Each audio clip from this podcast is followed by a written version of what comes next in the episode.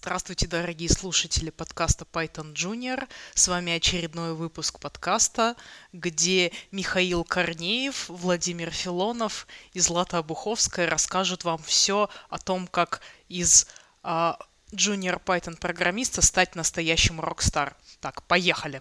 Сегодняшний выпуск мы хотели бы посвятить ответу на вопросы, которые нам очень часто задают в комментах а, к нашим подкастам.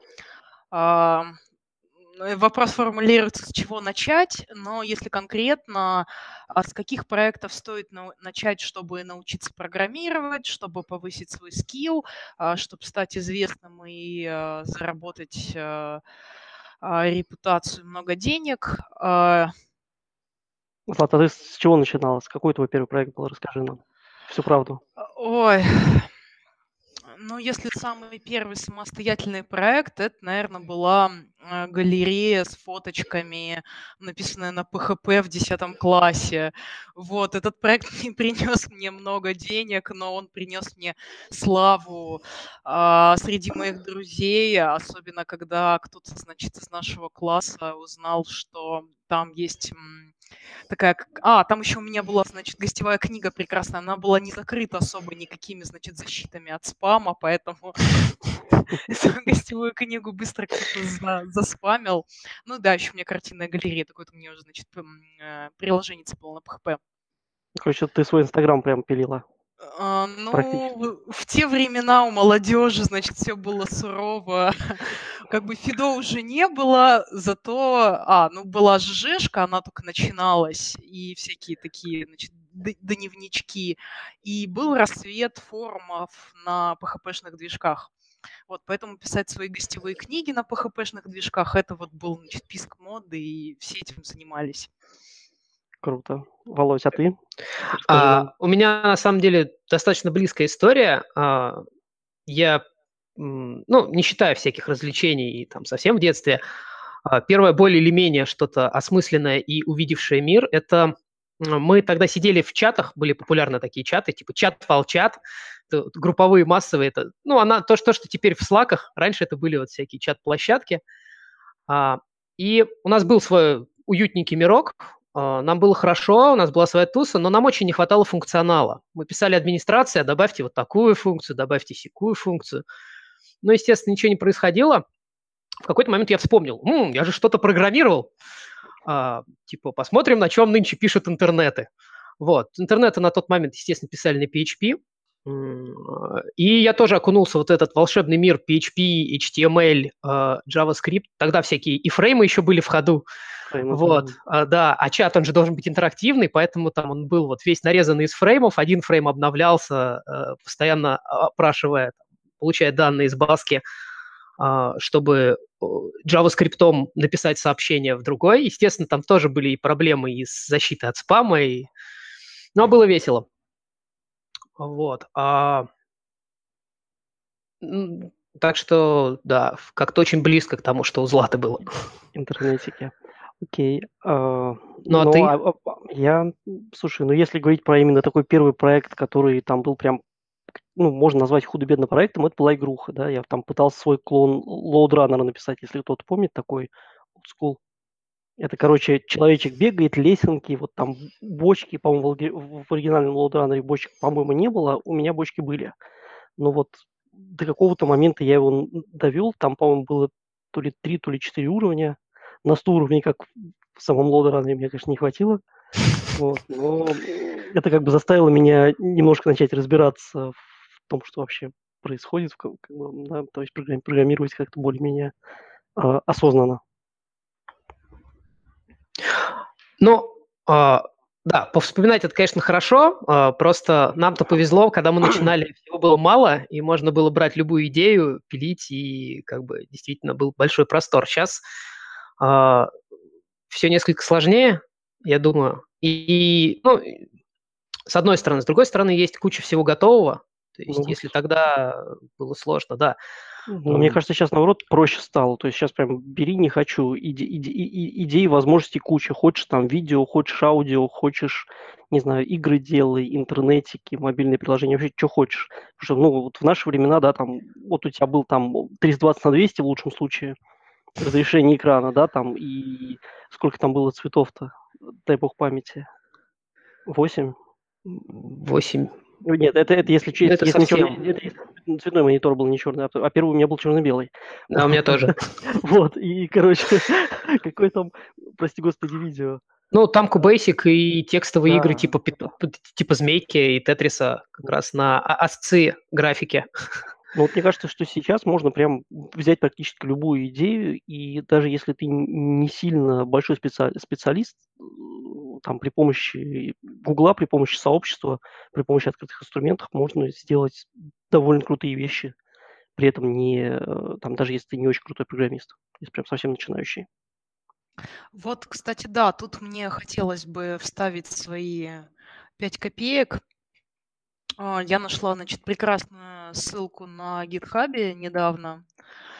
А, мы ее, наверное, приложим как-нибудь к нашему этому диалогу чтобы слушатели могли посмотреть. А, классность этой ссылки состоит в том, что там а, список всевозможных открытых API с данными. И тут все, что угодно. Тут данные всяких социальных сеточек, а, из различных сервисов тематических, там а, правительственные в том числе какие-то сервисы с правительственными данными. Ну да, я там видел ссылку на API Инстаграма. Я думаю, что тот, кто попытается этим воспользоваться, его ждут интересное времяпровождение.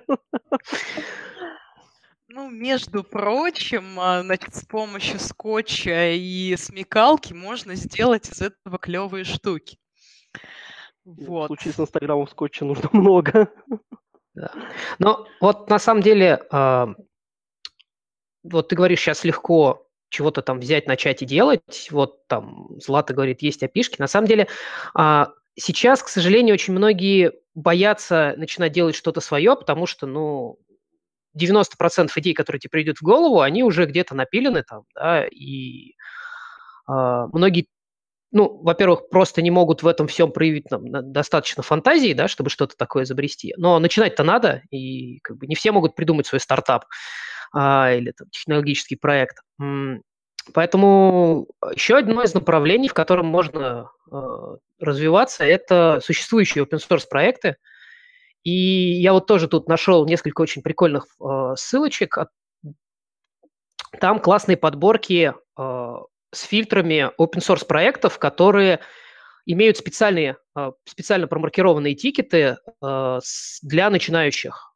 А, я думаю, мы тоже их приложим. Там прям по Python, ну там в одном там 20 проектов, в другом 80.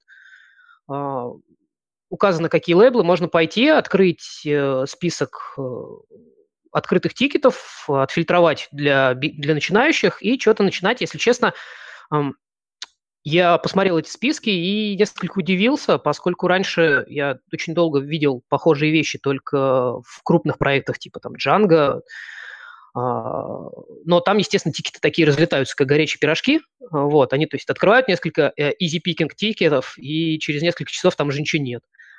Вот, но таких проектов сейчас становится все больше. Мало того, все вот эти э, ссылки, которые я нашел, а, они, помимо прочего, описывают там, код of conduct, о том, что надо вот это все поддерживать. То есть это идея того, что нужно давать э, все-таки возможность начинающим разработчикам как-то приложить свои знания – пока еще не очень большие, но очень важные вот эти первые знания приложить к реальным проектам. А, и самое главное, а, чем, мне кажется, этот путь полезен, а, во многом совместность, с, допустим, там, с пилением своего проекта, когда ты пилишь что-то для себя, ты делаешь это как-нибудь чтобы оно работало. Ну, то есть ты написал очень неоптимально, но оно вроде работает, и ты даже не знаешь, а правильно ты написал или нет, но оно вроде работает. С open source проектами там все лучше в том плане, что ты напишешь неправильно, пришлешь pull request, тебе накидают комментариев о том, что вот тут не так, тут не так. Ты пойдешь и будешь дорабатывать. То есть это Слушай, ну это страшно. Такой, это страшно, да. Вот это, это страшно. Конечно, в своем, в своем уютном, в своем уютном мирке как-нибудь напилить тоже. Все, все, все мы так делаем. Вот. И боимся. Но иногда надо. Не, на а. самом деле, вот как, вот, вот, вот как с этим справляться, да, вот, ну, на самом деле, вот в, в open source коммитить, я вот помню свои первые комиты, это было прям, ну, блин, я прокрастинировал по несколько дней, прежде чем там что-то куда-то закоммитить, потому что, блин, ну, стрёмно. Ну, я применил чит, если честно. Первый мой большой-большой такой достаточно, ну, для меня. Ну, на самом деле изменения были не, небольшие, но для меня это был большой шаг. Это был contribute Django. А, причем это было две, а, два тикета по безопасности, которые долго-долго не закрывались. Я на них смотрел и плакал. Вот. Но не решался ничего сделать.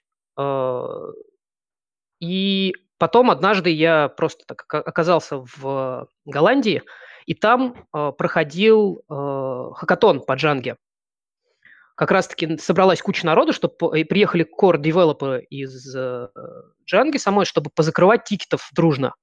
Вот. И я воспользовался этим, этим читом, приехал к ним туда, под руководством э, core девелоперов правильно оформил все это дело, потому что в Django очень высокие требования к оформлению. Вот. А, это очень помогает, потому что ты получаешь поддержку, ну, непосредственно. В момент, когда ты делаешь код, у тебя уже есть поддержка. То есть ты не только, как бы, вот, ну, я когда коммитил там отдельно, как ты по несколько дней прокрастинировал, потому что я смотрел свой код и боялся, а вдруг я сейчас как закомичу, а меня как там начнут хаять, что ты тут прислал там. Вот. А, это, да, это очень демотивирует, с одной стороны. С другой стороны, это как боязнь сцены, да. А, первый раз выйти очень тяжело, второй раз уже легче, третий. А потом ты такой через год постоянных выступлений, ты можешь в любой момент, э, тебе скажут, ой, вон сцена, вот микрофон, давай. И ты такой, а, ну ладно, и пошел. Вот у нас есть э, Гриша Петров, которого можно разбудить ночью, сказать, Гриша, вещай. Вот, и он будет вещать, и все будут радоваться. Ну, ты же понимаешь, что совет как бы съездить в Голландию на ну, Кордио, а, он, такой очень... Core developer ов, не junior каких-то разработчиков, а core developer ов. Нет, тикет это там, там джуниоров много. Да, конечно, совет такой. Я же сказал сразу, что это чит, очень нечестный. Ребят, вы были уже взрослыми разработчиками, когда вы контрибьютили в Django, я уверена. А, но мне кажется, для начинающего есть еще такая проблема, что разобраться в большом сложном проекте и сделать там хотя бы маленький тикет может быть тяжело. Ну, для этого на самом деле специально выделяют вот как раз то, о чем я говорю. В этих проектах, э, во многих проектах сейчас стали выделять специально тикеты, которые легкие э, не только в плане количества изменений, но и вообще в, в плане понимания и того, чтобы вот просто взять и войти в проект. Э, они очень-очень поверхностные. Ну, там многие из этих тикетов вообще это там, переформатировать код и дописать документацию, там, например. Это, это, с одной стороны, никак не развивает как разработчика практически, с другой стороны, это вот дает пошаговую борьбу вот с этим страхом комитов. Ты вроде ты коммитишь, и ты точно ничего не сломаешь, потому что ты коммитишь документацию. Но ты уже в проекте, ты уже посмотрел в исходники, ты что-то сделал, git commit, git push, pull request оформил. Ну, на а самом потом, деле, вот потом ты шаблончики где-то поправил там, ну и вот этот скилл в реальной жизни, когда ты приходишь, там, если мы говорим про джу- джуниоров, которые хотят пойти куда-то работать, ну, так же и происходит в реальной жизни. Ты приходишь куда-нибудь, тебе дают э, там проект, и к вечеру должен разобраться, и там на следующий день должен начать закрывать тикеты.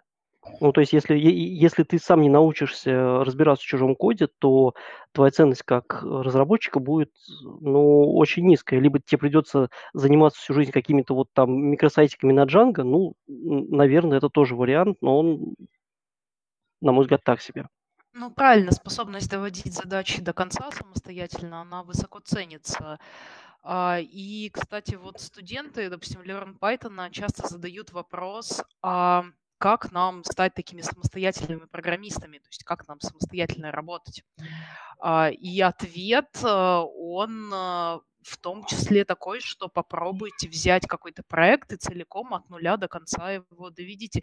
Да, это будет сайтик на Django какой-то простой достаточно, но а, зато скилл решения проблем потому что никто не придет и не подскажет, от чего возникают эти баги. Ну, как Stack Overflow подскажет, конечно, но в целом самостоятельность это разовьет.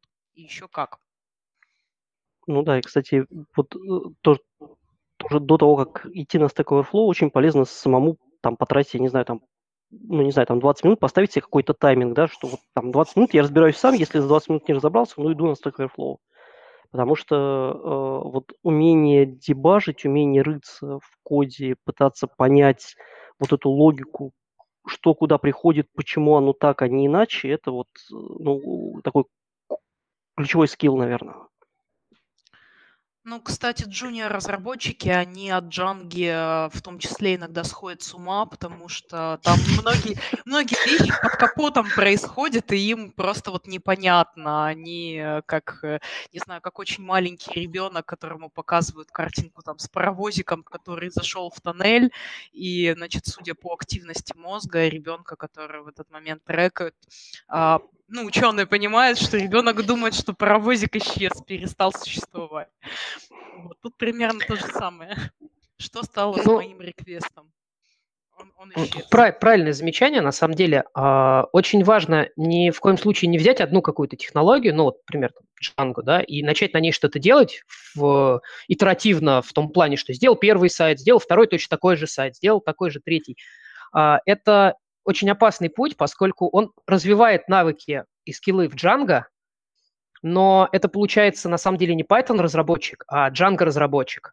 И э, очень часто эти Django-разработчики – это разработчики э, только м, прямолинейного уровня, в том плане, что вот они, как написано в документации, так они умеют. Если им попадается задача, которая не документирована, шаг влево, шаг вправо, они начинают творить такой ужас, ну, просто потому что они не понимают, как это работает. А, и Поэтому даже если э, начинать делать какие-то проекты, вот важно э, действительно лазить периодически. То есть если что-то не получилось, не бежать точно на Stack Overflow, откуда можно сделать copy and paste, а потратить некоторое количество времени, чтобы разобраться э, не как заставить это работать, а в механике того, почему это не работает в том виде, в котором я вот сейчас сделал. Вот. И мне кажется, очень важно научиться себя вводить за зону комфорта. Вот, на мой взгляд, э, э, да-да-да.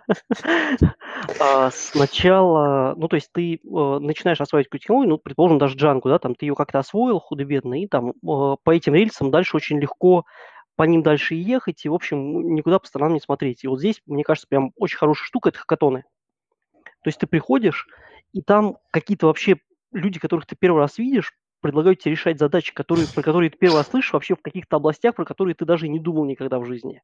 И это прям очень прикольно, потому что ты прям, ну вот, э, приходишь на какой-нибудь хакатон про какой-нибудь там финтех, ты этот финтех видел только как, я не знаю, там, вот ты знаешь, банкоматы, какое-нибудь приложение там Тинькова, да, или кого-нибудь там, не знаю, Рокетбанк, вот там нажал кнопочку, и там что-то, какая-то магия произошла.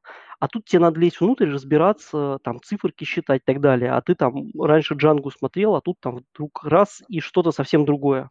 Мне кажется, прям очень полезно вот э, всем джуниорам, ну, вот там то, что, то, что я всегда говорю на курсе, ребята, ходите по хакатонам, да, вам будет сначала стрёмно, но это прям очень большая польза. Ну, это как раз к вопросу страха сделать первый комит, то есть там сходить на первый хакатон, наверное, еще страшнее, потому что в том числе, когда ты э, как бы хочешь что-то закоммитить, ты ну, чувствуешь, что ты все-таки что-то уже сделал. Когда ты идешь на первый хакатон, ты еще не знаешь, а что делать, и тебе кажется, что, блин, а что я туда пойду, я ничего не умею. Но как э, Миша тоже постоянно говорит, на, когда людей ободряет на это, то, что когда ты, то, что ты думаешь, что ты ничего не знаешь про программирование, хотя на самом деле ты можешь открыть там shell Python и чего-то написать, какой-то код, а, ты уже умеешь в сто раз больше, чем половина тех, кто пришел э, на этот хакатон, кроме тебя. Потому что многие из тех, кто приходит, они приходят с голой идеей, они они финансисты, они э, гуманитарии. У них есть идеи, они хотят как-нибудь с помощью хакатона и программистов, которые идут на хакатон, эту идею попробовать реализовать. И вот э, как раз-таки можно стать тем самым программистом, который будет помогать этим людям что-то реализовывать. И на самом деле, если вот так посмотреть на проблему, даже не всегда обязательно ходить на хакатоны. Можно просто, если вот ты на работе сидишь, можно пойти по отделам и послушать, какие у людей э, проблемы есть. Потому что если, например, в каком-то аналитическом отделе сидят люди и ноют о том, что у них, блин, Excel тормозит, ничего не открывается, и вот так вот каждые две недели, это хороший пункт для того, чтобы задуматься, м-м, вот здесь вот можно взять вместо Excel, все это переписать на нормальную баску, и все это будет у них работать, и они, и, и возможно, даже автоматизировать, и тогда эти люди будут мне очень благодарны, а может быть, даже мне выпишут премию. работу. Может быть, потеряют работу, да. Это особенно приятно. Ну, не знаю, мне кажется, хакатоны прям это очень полезная тема в том плане, что вот на хакатонах страшно туда дойти. Но если ты заставил себя сделать маленький кусочек, просто встать и дойти до туда, там появляется большая внешняя мотивация. То есть там какие, как бы люди, с которыми ты объединился в команду, и уже бросить их как-то, ну, не знаю, не, не клево, да, то есть ты вроде уже дошел, уже начал делать, и вот это тебя подстегивает. То есть там на хакатоне довольно сложно прокрастинировать. Вот в этом большой плюс. Там, там обычно гонка, там обычно такой вот давай, давай, быстрее, быстрее, быстрее. И вот за счет этого ты быстрее включаешься в работу. Вот я согласен, что э, на работе автоматизировать это классно, но там требуется, мне кажется, очень высокая самодисциплина. Вот хакатон к самодисциплине, на мой взгляд, сильно менее требовательный. Ну, на хакатоне еще может быть некомфортно тем людям, которые, наоборот, так не умеют. Работал быстрее, быстрее, вроде бы что-то делал, делал, делал, но так и не сделал я это или мои товарищи, непонятно. А важно же вот э, как бы вот это ощущение, не знаю, социальной значимости, что ли, что то, что ты сделал, этим а, может кто-то пользоваться, и это вот именно ты такой хороший. А, понятно, что всех программистов мы там учим, а, или им важно учиться работать в команде, но как бы личный вклад и ощущение своего личного вклада, оно а, тоже важно. И вот как мне кажется, это возвращаясь, значит, к моей опишке, а, сайту с опишками по открытым данным, Открытые данные– это клевый способ сделать что-то социально значимое. Да хоть, я не знаю, бота с каким-нибудь, а, с картой каких-нибудь музеев, искусств, ну, что угодно. А, вот часто, допустим, хотят почему-то сделать э, такой проект, там, бары в окрестности, вот там, с барами в окрестности моего дома или там с интересными местами вокруг моего дома. И это тоже может быть штука, если к ней правильный маркетинг еще приспособить, она может быть востребована. Очень социально значимый проект. Социально значимый, да. Особенно ну, если так. входить в IT. Э, в IT без этого социализация невозможна. Да, вот для организации бир-метапов вообще просто вот так вот, так вот зайдет. Да. А, на самом деле, вот мы сейчас как бы смотрели вроде варианты, я, а, у них у всех вот есть всякие недостатки, и в том числе а, почти каждый а, из них имеет вот демотивационную такую составляющую, когда ты что-то делаешь, но не получаешь какого-то там результата, ну, то есть ты делал, делал, делал на хакатоне, вы ничего не выиграли, вы даже не запустили идею, ты там начинаешь демотивироваться. А, ты э, коммитил, писал, писал э, какие-то правки для э, open source проекта, открыл pull request, а его никто не принимает, не комментирует, вообще непонятно. А, ты пилил, пилил, пилил бота, и тоже вроде как раз, и никто им не пользуется. Мне кажется, тут еще одна из очень важных задач – это выработать некоторую систему там, микромотивации. А, то есть э, ставить себе маленькие задачи. То есть вот есть основная задача, там, сделать, не знаю, сходить на хакатон, на хакатоне что-то записать. Ты пришел, вот тебе сказали, давай там запустим к вечеру финтех стартап. Ты такой, а, окей, ну как бы, понятно, что к вечеру вы его не запустите, а, и если ты будешь оценивать задачу вот с нуля, вот с точки, где ты вошел на хакатон, и только результат будешь оценивать в момент, когда ты вышел, то, скорее всего, ты демотивируешься. Поэтому очень важно научиться разбивать на маленькие-маленькие шаги. То есть завести репозиторий под проект. Вот их прям записываешь и потом вычеркиваешь из списка. Это очень хорошо мотивирует, потому что ты потом в конце дня посмотришь, ну да, мы не успели, но я вычеркнул 25 пунктов. Типа, я молодец. А, и в следующий раз ты придешь и вычеркнешь 26, там, потому что уже первые три ты сделаешь там чуть-чуть быстрее, чем раньше. По-моему, это тоже очень важно, а, потому что если не научиться а, поддерживать в себе мотивацию, это чревато тем, что ты не дойдешь до точки, в которой ты уже сможешь работать без такой вот базовой мотивации, зная, что в конце тебя ждет большая победа. Слушай, ну хакатон еще хорошая штука, просто чтобы пощупать какую-то новую технологию. То есть ты вот там, не знаю, всю, всю, всю жизнь работал с какими-то реляционными базами данных, да, там пошел на хакатон, и там в проекте решил использовать какую-нибудь, я не знаю, там, как Кассандру, Монгу или там Тарантул какой-нибудь, да, а, просто по приколу. И в худшем случае ты просто попробуешь новую технологию и немножко в ней разберешься. разберешься. Даже если вы ничего не сделаете такого практически полезного, в любом случае ты уйдешь с каким-то новым объемом знаний. И ты применишь эту технологию на какую-то, там не просто поделаешь э, задачки из туториала, потому что, ну, как бы, задачки из туториала, это, конечно, хорошо, но как бы к реальной жизни они обычно мало относятся.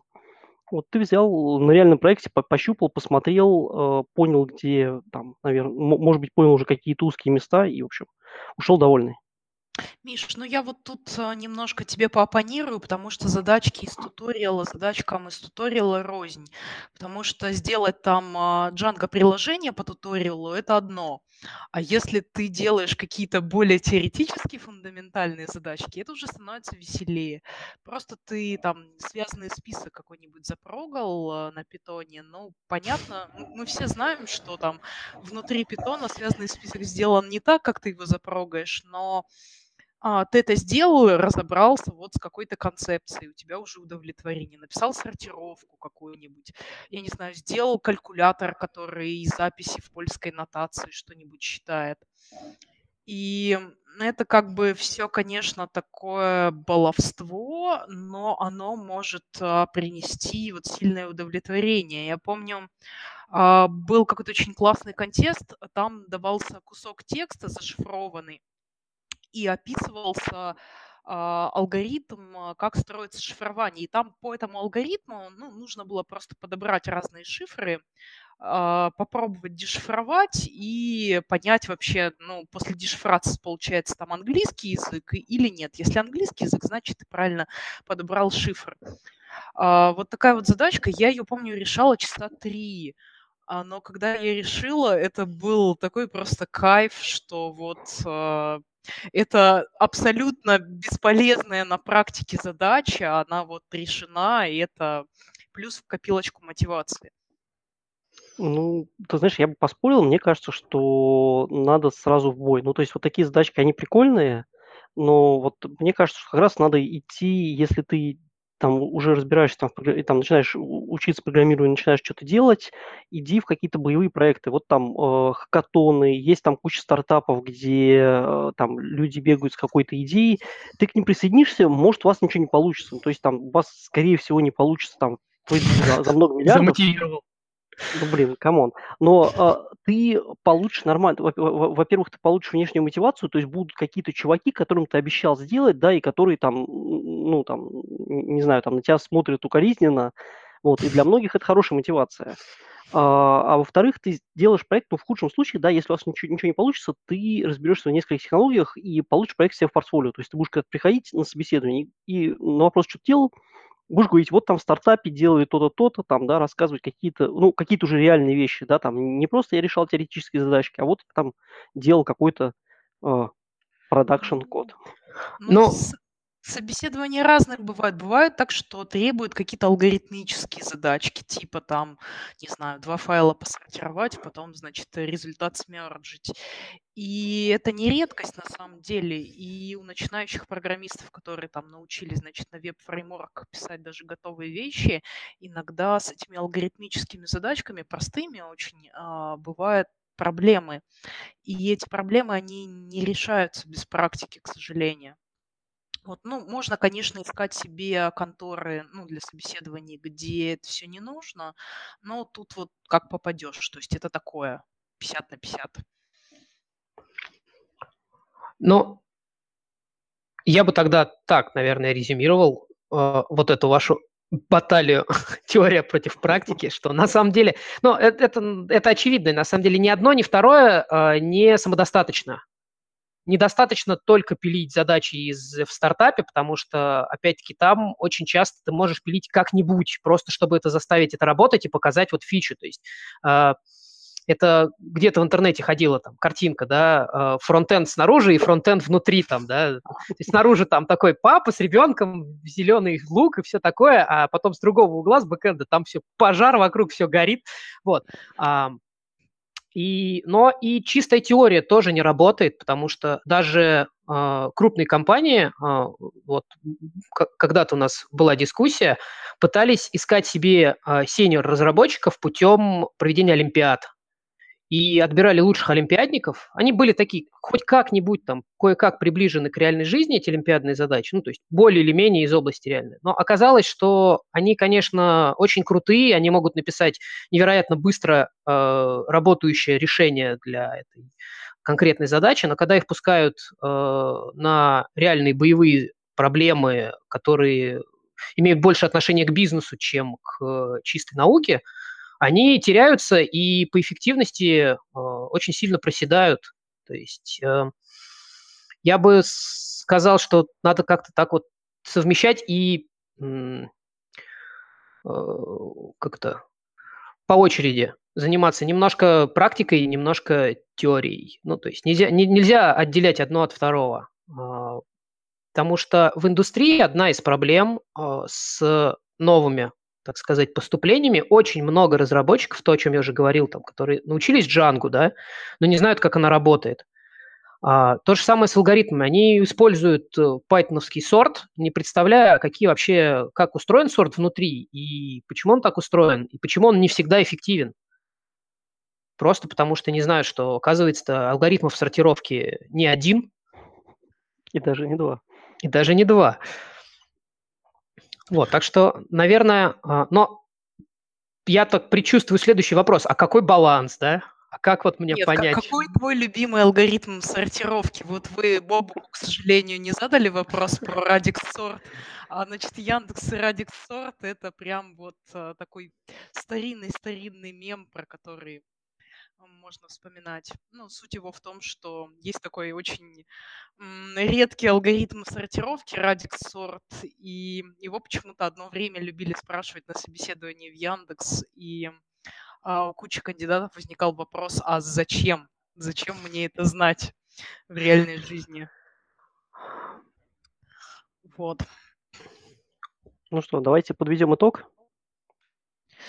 Что мы советуем? А, я, ну, у меня выработался такой какой-то серединный путь нужно пилить свой проект, его нужно пилить при поддержке других людей, чтобы у тебя были какие-то обещания, чтобы на тебя кто-то смотрел а, сукоризной. При этом, а, чтобы не быть чисто джанго-программистом, нужно заглядывать в другие проекты и, наверное, читать много других проектов, посмотреть, как а, те проблемы, которые ты решаешь в своем проекте, решены в других проектах.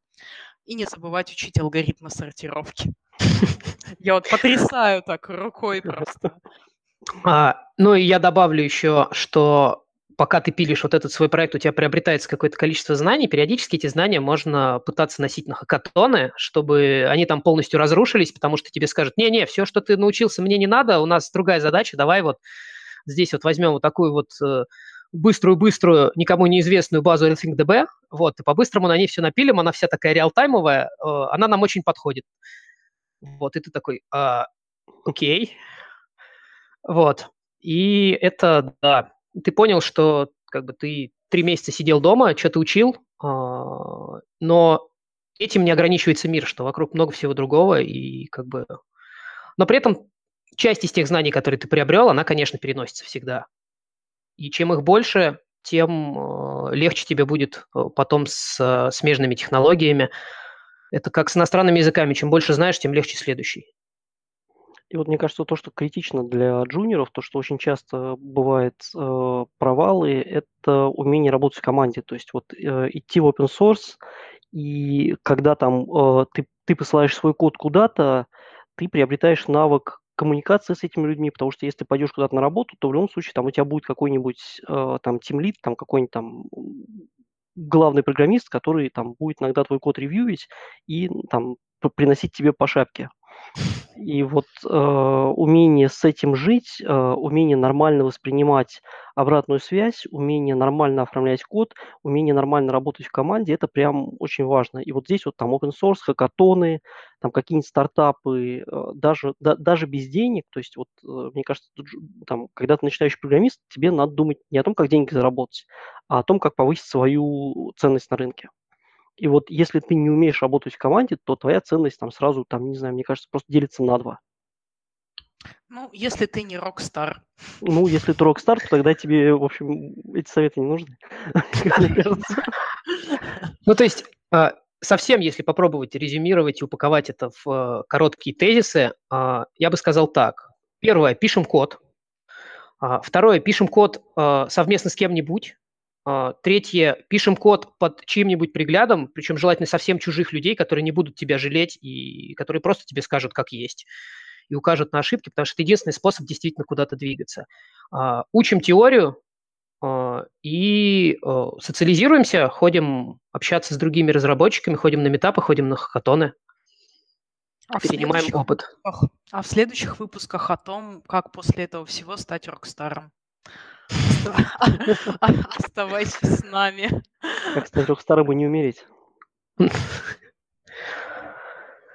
Ну что, мне кажется, можно завершать. И э, это подкаст Python Junior.